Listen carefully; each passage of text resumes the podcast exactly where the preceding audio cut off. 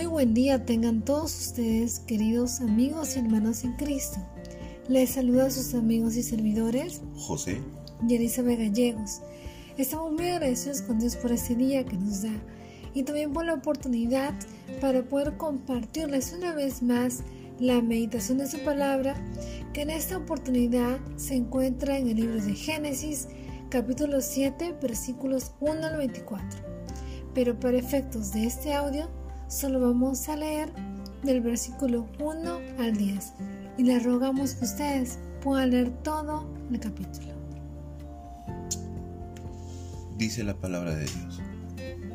Entonces el Señor dijo a Noé, entra en el arca tú y todos los de tu casa, porque he visto que solo tú eres justo delante de mí en esta generación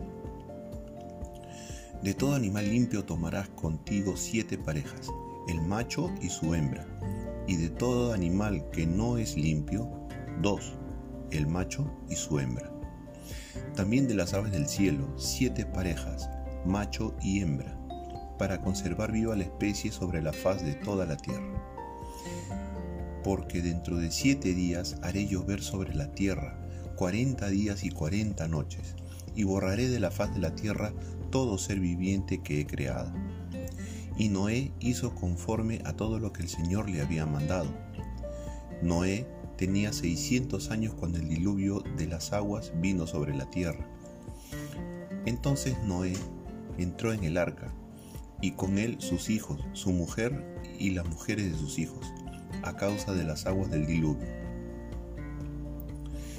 De los animales limpios y de los animales que no son limpios, de las aves y de todo lo que se arrastra sobre la tierra, de dos en dos entraron con Noé en el arca, macho y hembra, como Dios había ordenado a Noé. Y aconteció que a los siete días las aguas del diluvio vinieron sobre la tierra. Gracias al Señor le damos por este pasaje tan revelador. En el capítulo anterior, Dios había mirado con agrado a Noé, porque era justo en su generación y había decidido preservar la humanidad y la creación a través de Noé y su familia. Además, le había dado a Noé todas las indicaciones de cómo debería ser el arca, desde los materiales hasta el diseño de la misma. El arca era el lugar que libraría del juicio a Noé, su familia y los animales. Noé hizo el arca como Dios lo indicó. El título de la meditación del día de hoy es Dios provee el arca para salvación y lo hemos dividido en dos partes. La primera parte es Dios ordena a Noé que entre al arca. Versículos 1 al 10. Una vez terminada el arca, Dios ordena a Noé a entrar y así ser salvo de la destrucción. Dios muestra misericordia a Noé porque lo ve justo en su generación Luego entran todos los animales, domésticos y silvestres, y las aves, un macho y una hembra de cada especie. Se especifica que en los animales limpios deben entrar siete pares, cada uno previendo así para el sacrificio que Noé ofrecería a Dios y para servir de alimento después del diluvio. El Levítico 11, del 1 al 47, da una lista de los animales considerados limpios e impuros. Dios ordena que Noé suba al arca con su familia y los animales, concediéndole siete días para completar todo el embarque de seres vivientes y alimentos. Amado hermano y amigo, Dios reveló a Noé el juicio venidero, mostrándole su misericordia porque lo vio justo en su generación.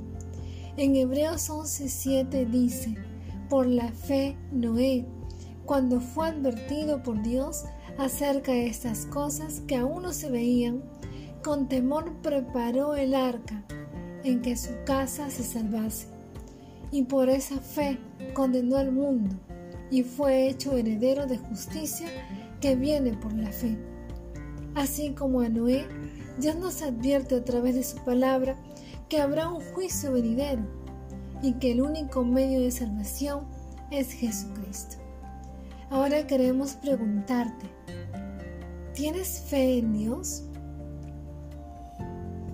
¿Has aceptado tú a Cristo como tu Señor y Salvador?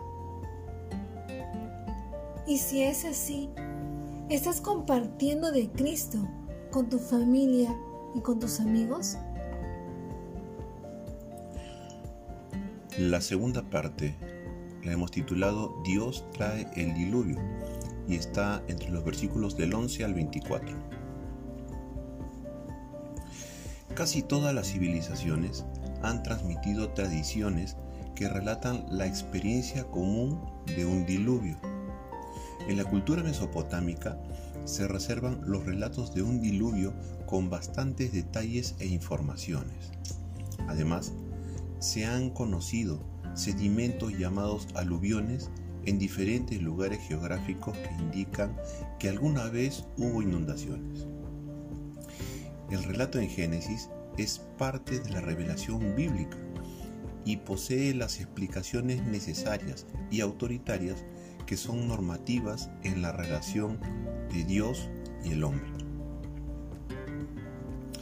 De ahí afirma que el diluvio fue el instrumento del juicio de Dios contra la civilización corrupta y violenta. Los datos resaltantes del diluvio bíblico son los siguientes.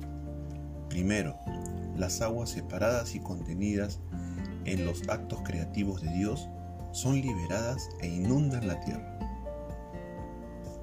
La creación vuelve a un estado de caos en donde no existen condiciones para la vida, como lo relató Génesis capítulo 1 versículos del 6 al 11.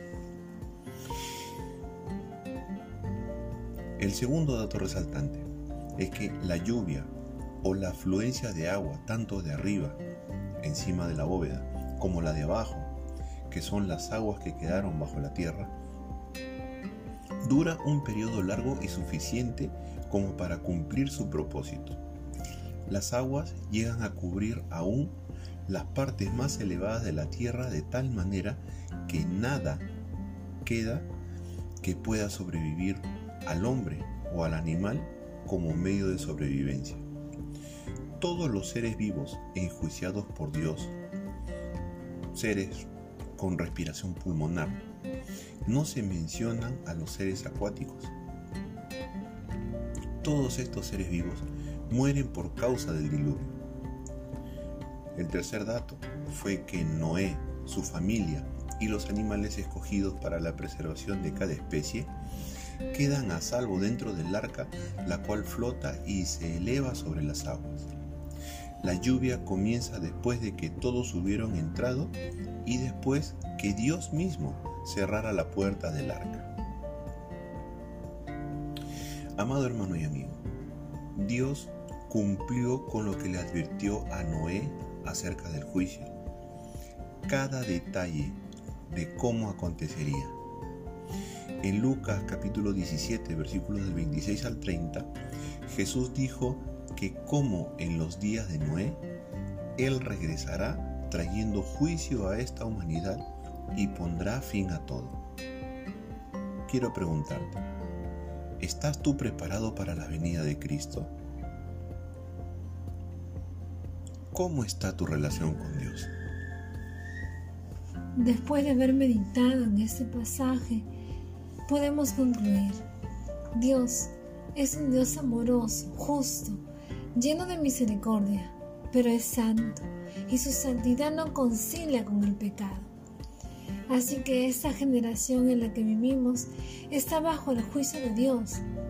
Pero así como Dios tuvo misericordia de Noé, su familia y le salvó por medio del arca, así también Dios ha provisto a su amado Hijo Jesucristo para salvación nuestra.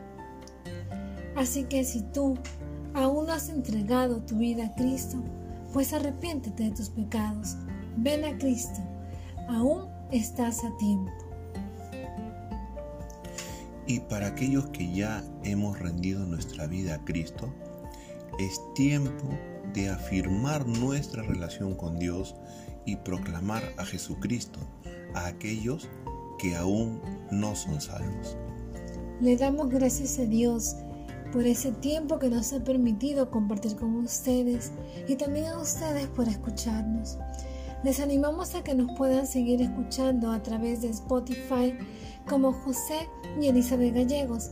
Y asimismo, si este audio ha sido de bendición para tu vida, te animamos a que los puedas compartir con otros que también lo necesitan. Muchas gracias por escucharnos.